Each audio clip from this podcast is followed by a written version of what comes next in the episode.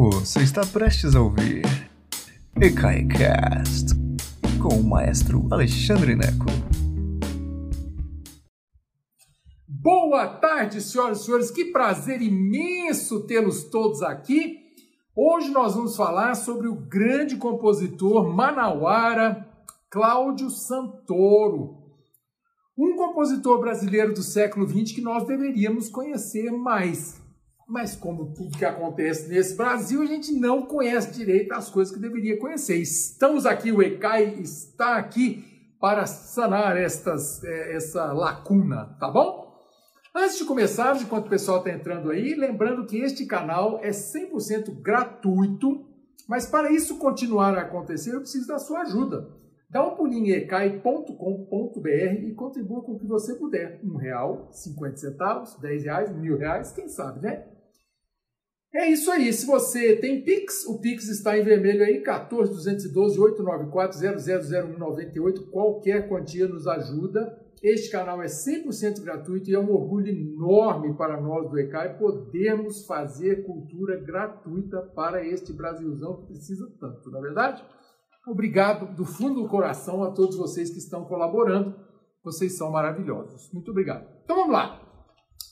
Cláudio Santoro é um compositor nascido em Manaus em 1919. Quer dizer, é, mil, é isso mesmo. Quer dizer, em 2019 fez 100 anos que Santoro nasceu.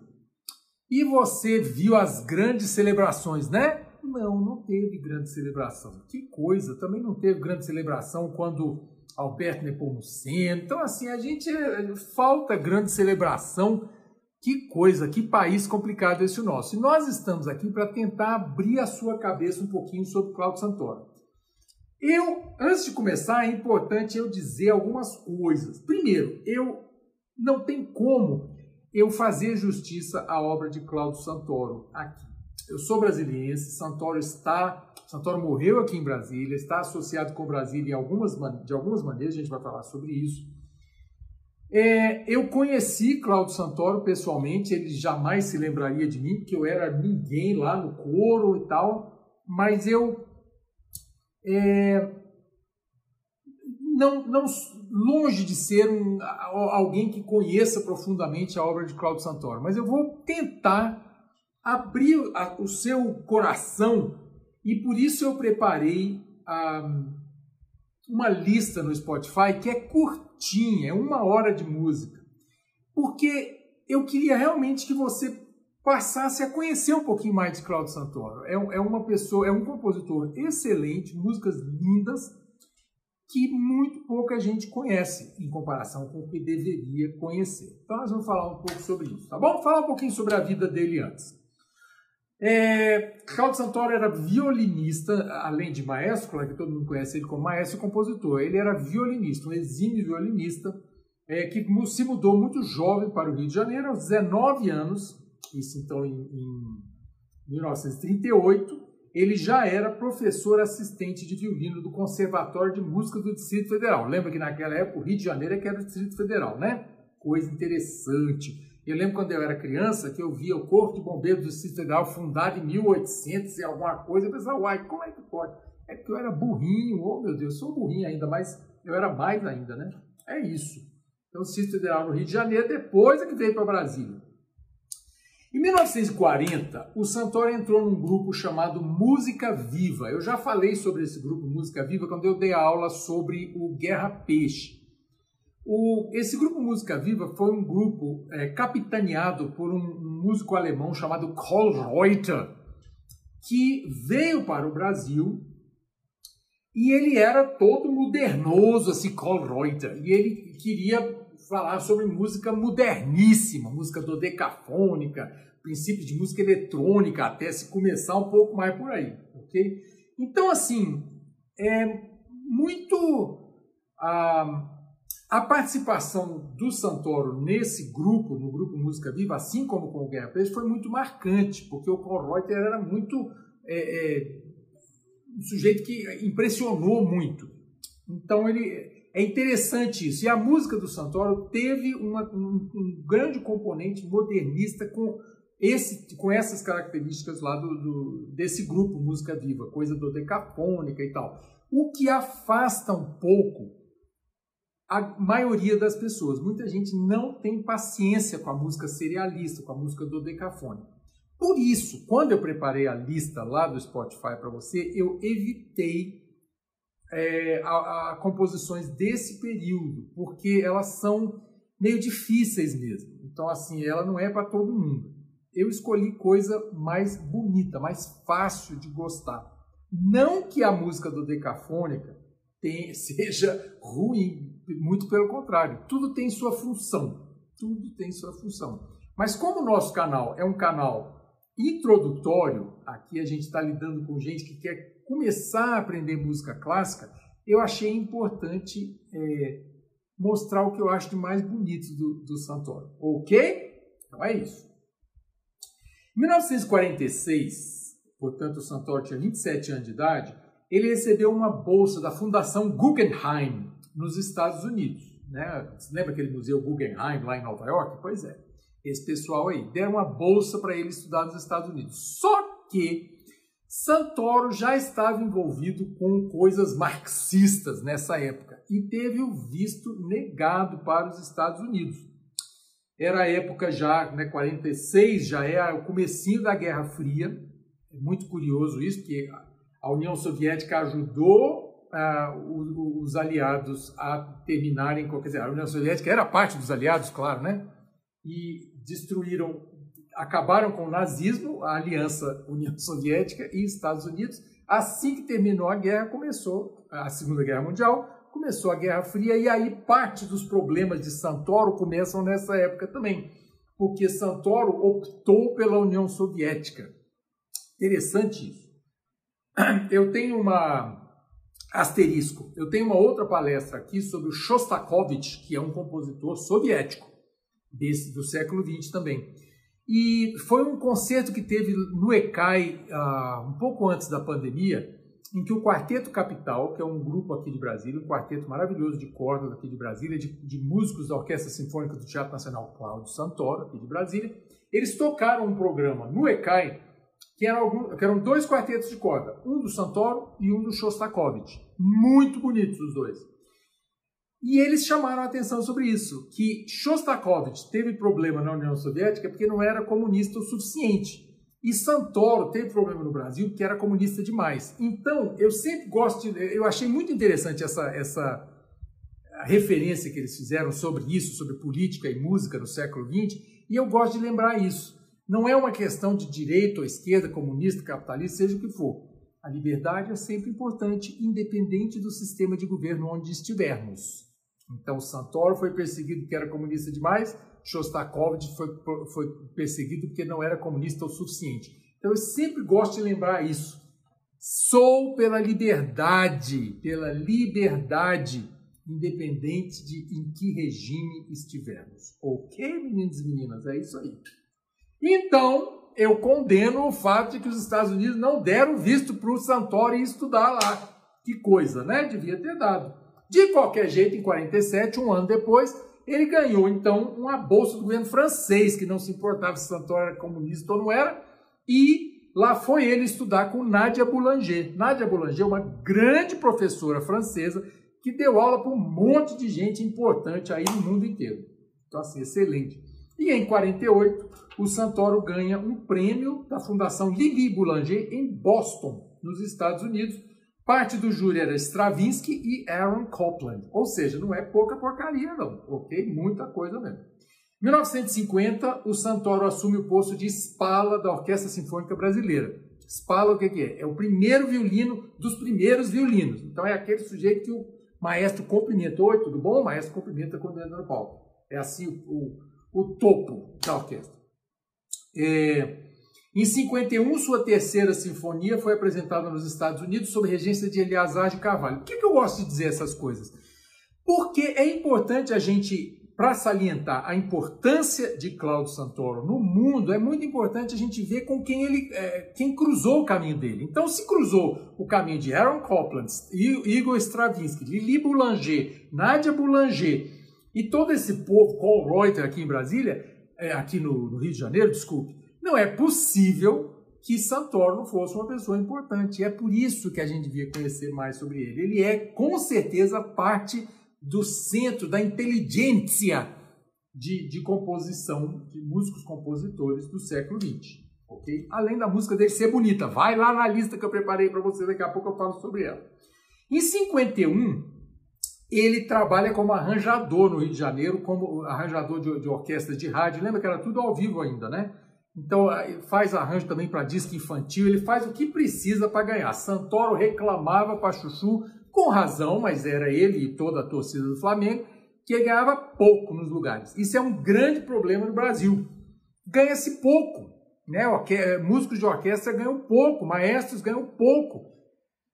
É isso, né? Sinto muito. Outro dia alguém me perguntou, falou assim, por que será que a humanidade está ficando burra? Porque assim, cada vez a gente vê uma decadência musical. Não é não, gente. Isso vem desde 1420, todo mundo sempre reclama que a humanidade está ficando burra. Então, aguenta firme. Mas a história de, de ser músico erudito no Brasil sempre foi difícil. Difícil mesmo. Né? Pergunta lá para o padre Zé Maurício, pergunta para o Marcos Portugal, português que veio para o Brasil na época de Dom João VI. É difícil mesmo, gente. É difícil mesmo. Então, assim, o Santoro tinha razão, mas paciência, né? Era isso aí. 1957, Santoro criou e, criou e regeu a orquestra da, de câmara da Rádio MEC, lá no Rio de Janeiro, né? Uma super orquestra. Mas também não gostou do salário e ficou pouco tempo lá. É, em 50, aí também em 57, o Santoro vai para Moscou. Eu acho isso muito interessante ele está regendo lá em Moscou, ele regeu um monte de orquestra em, na, na, na, União Soviética. Para quem tem aí 12 anos de idade, 13 anos de idade, União Soviética era uma, um monte de repúblicas soviéticas, uma delas a Rússia, a principal Rússia, mas tinha a Rússia, a Ucrânia, os, os, os que estão lá, um monte de coisa, você tem que ir lá na Wikipédia e botar lá União das Repúblicas Socialistas Soviéticas para saber que diacho foi isso, tá bom? Que foi assim o século da Revolução de 17 lá na Rússia e até depois da queda do muro lá de Berlim. Então vai é isso aí, tá bom? O que mais? O que, uma coisa que é interessante que aconteceu com ele né, em 57 na União Soviética é que ele se apaixonou, se apaixonou, não sei, mas ele teve um caso lá com uma intérprete é, russa, né? Porque ele não falava russo maravilhosamente, e ele é, começou a. Ele teve um caso como intérprete russa que. E aí, olha que coisa curiosa. Os russos, os, os soviéticos convidaram Santoro a se retirar da União Soviética. Que coisa interessante, né? E aí ele foi para. Porque ele não devia ter se envolvido com essa mulher lá. E ele foi para Paris, onde ele esperou em vão que ela saísse da União Soviética e não saiu. Então, em Paris, porém, ele se encontrou com Vinícius de Moraes, olha que coisa interessante, e lá ele, compô, ele escreveu é, canções de amor com letra de Vinícius de Moraes. Muito interessante isso, muito interessante mesmo, que são lindas. E tem algumas delas que eu coloquei lá na lista para você, tá bom? É, em 62, ele assume a chefia do, do, Departamento de Música da Universidade de Brasília. Ele foi o primeiro chefe do Departamento de Música da UNB. A UNB, Universidade de Brasília, onde eu estudei, ou pelo menos estudei um pouco, não foi muito, mas estudei um tempinho, é, o Santoro foi chefe do Departamento de Música da UNB. Ele ajudou a criar o programa do Departamento de Música. Só que isso é em 62. Se você sabe um pouquinho de história do Brasil, e o Santoro, comunista, quando chegou a 64, não prestou. Em 65, houve uma, uma, uma grande demissão coletiva de professores esquerdistas da Universidade de Brasília. Santoro foi um deles. Vários foram demitidos, outros se demitiram em ah, solidariedade aos que haviam sido demitidos. No total, 280 professores saíram ou foram saídos. Né? E isso é muito importante na formação da Universidade de Brasília, porque logo no começo já se mudou o que seria a Universidade de Brasília. Então, Juscelino Kubitschek, quando fundou Brasília, queria uma universidade aberta, uma coisa muito é, plural, né? e por isso chamou ah, o Darcy Ribeiro para ser o reitor. Então, era um campus incrível projetado pelo Niemeyer, é ainda. Mas a, a universidade perdeu a, a, a, o charme com essa demissão coletiva. Né? Algumas pessoas dizendo que está travando, Aqui, para mim, tá tranquilo. Então, I'm sorry se tá, se não, se tá travando para você. Mas, de, de qualquer jeito. Ele se demite, então, ele vai embora, sai da UNB em 65 e ele se torna, então, perda nossa, né? Porque ele se torna professor de regência da Escola Superior de Música em Mannheim, na Alemanha.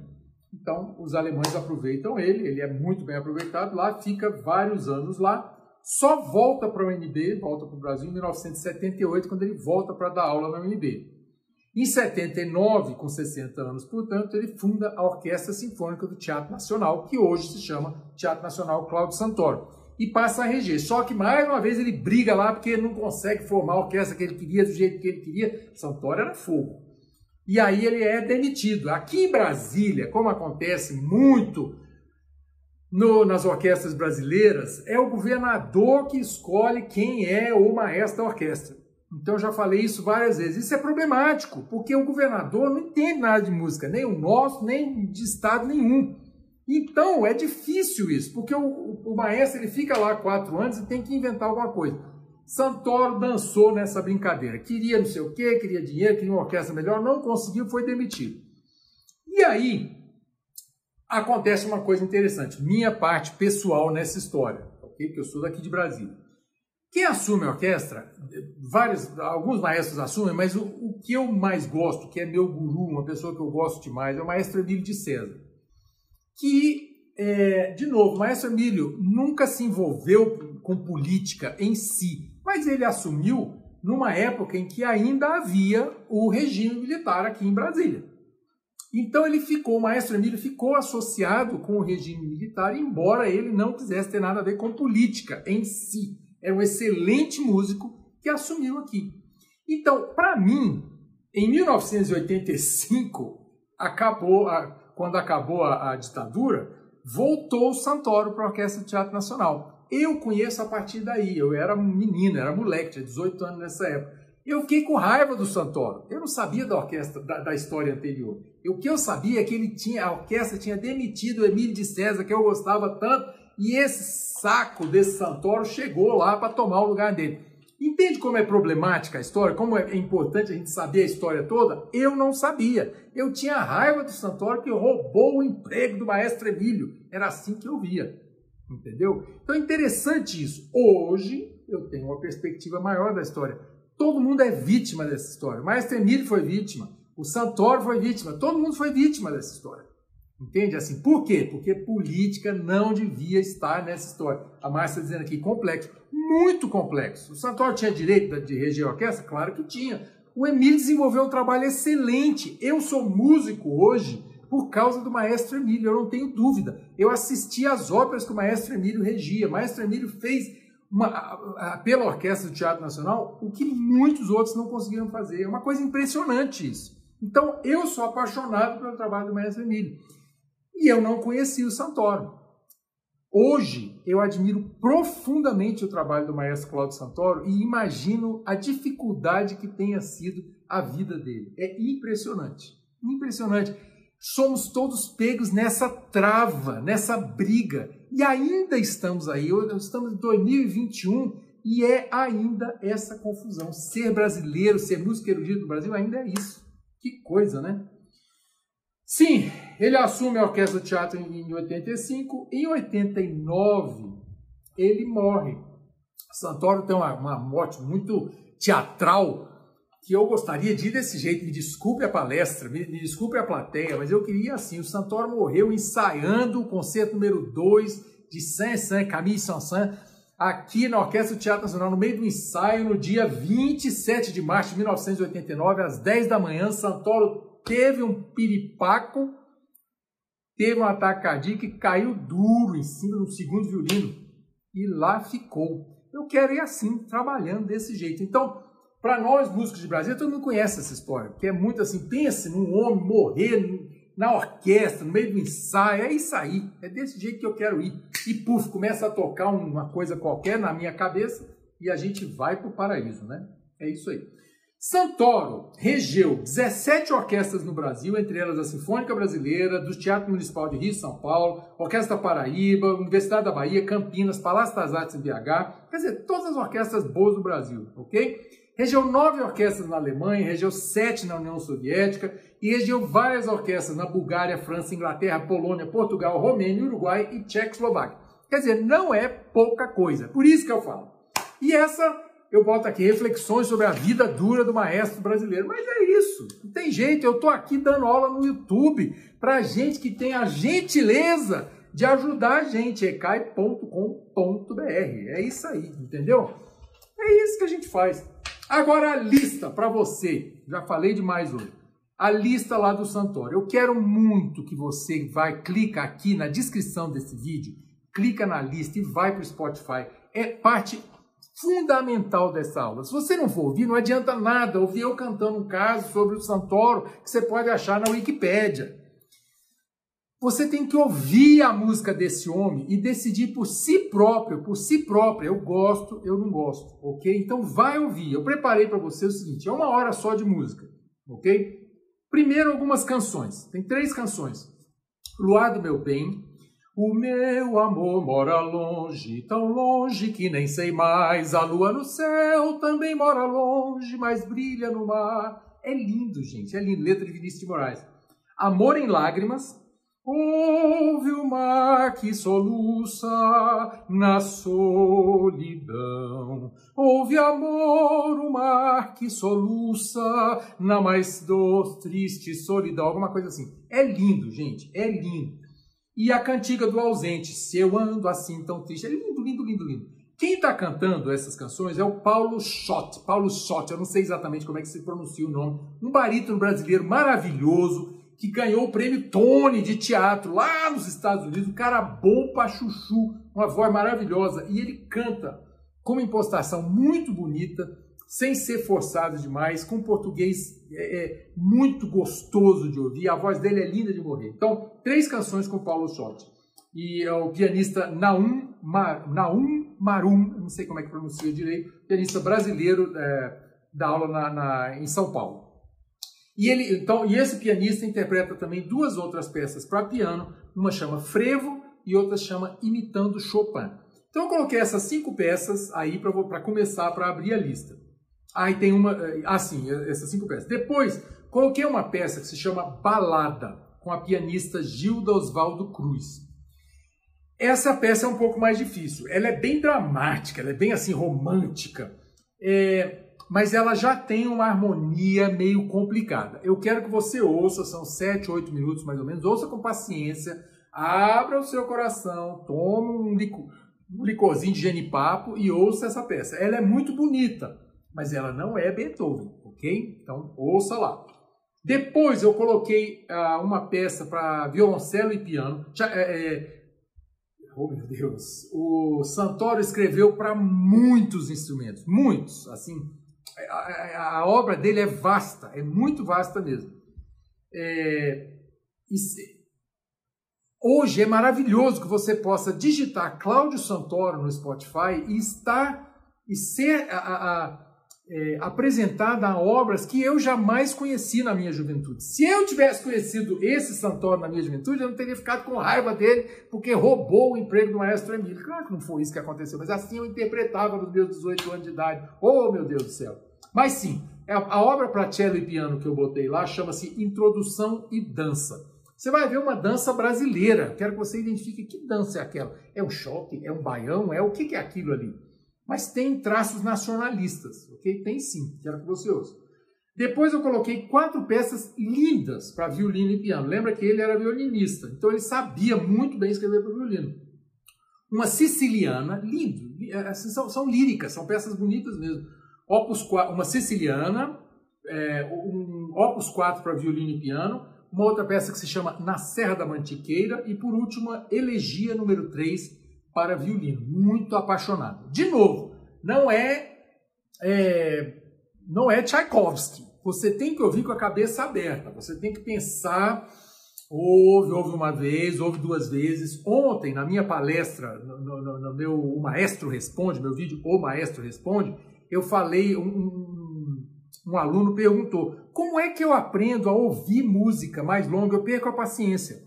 ouve uma vez, ouve duas vezes, ouve três vezes. A audição repetida é que vai fazer você gostar dessas peças, ok? Ah, mas eu tenho preguiça. Então vença a preguiça, meu amigo, minha amiga. A vida tá aí para a gente aprender as coisas. Imagina só, vai ficar com preguiça? Eu, hein?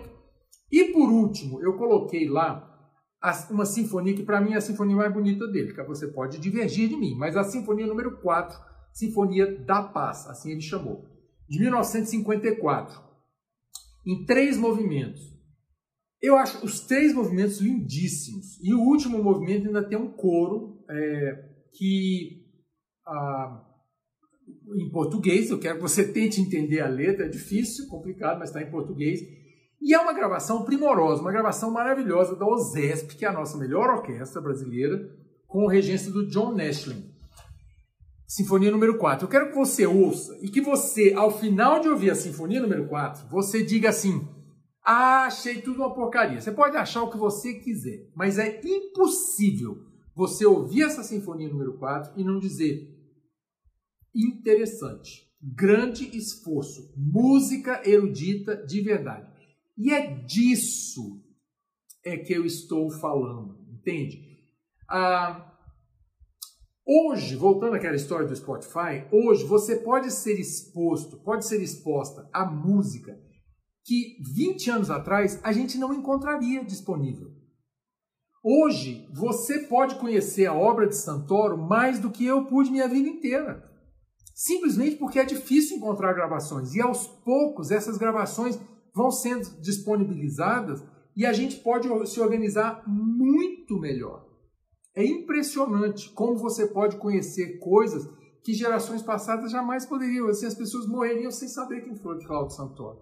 E você vai ouvir, e eu aposto que quando terminar essa a audição da lista, você vai dizer assim: gostei disso aqui, gostei disso aqui. Pode ser que você não goste da lista toda, mas eu te desafio a não gostar de alguma coisa dessa lista, não é possível. E aí depois você faz a mesma coisa com Guerra Peixe, que eu já fiz uma, palavra, uma palestra, com Alberto Nepomuceno, que eu já fiz uma palestra, com Vila Lobos, que eu já fiz uma palestra, entendeu? Você vai aos poucos conhecendo os compositores eruditos brasileiros. Por quê? É difícil a gente ser exposto a, a esses compositores. É natural que a gente. Ah, eu gosto de Mozart. Ah, eu gosto de Beethoven. É, porque é o que a gente conhece. Então, ao conhecer mais a obra de, de eh, Carlos Gomes, Vila Lobos, Camargo Guarnieri, sabe? Você vai se aproximar das suas próprias raízes, meu amigo brasileiro, minha amiga brasileira. Tá bom? E esse é o meu convite de hoje. Vai agora lá ouvir essa lista que eu preparei, que deu um trabalho lascado para achar coisa que você ia achar bonita a primeira audição. Vai lá e ouça essa lista que eu preparei. Tá bom? Um beijo enorme para vocês. Muito obrigado por estarem aqui. Você vê que tem menos gente aqui porque é um compositor brasileiro. Quando a gente fala sobre Beethoven, tem 60 pessoas aqui. Hoje tem menos gente. É assim. Vocês que estão aqui assistindo esse vídeo até o final são meus heróis, minhas heroínas. Vocês é que vão mudar a cabeça do povo. Ouça a lista com carinho e depois passa para os amigos. Assim, gente, olha essa música aqui, olha que bonito isso aqui. Tá bom? Não deixa só o trabalho nas minhas costas, não. Me ajuda, tá bom? Um beijo enorme para vocês, gente. Boa noite e a gente se vê em breve. Beijão. I love you. Obrigado por nos escutar. Agora, seja sempre o primeiro a saber da programação. Assine nossa newsletter em ecai.com.br.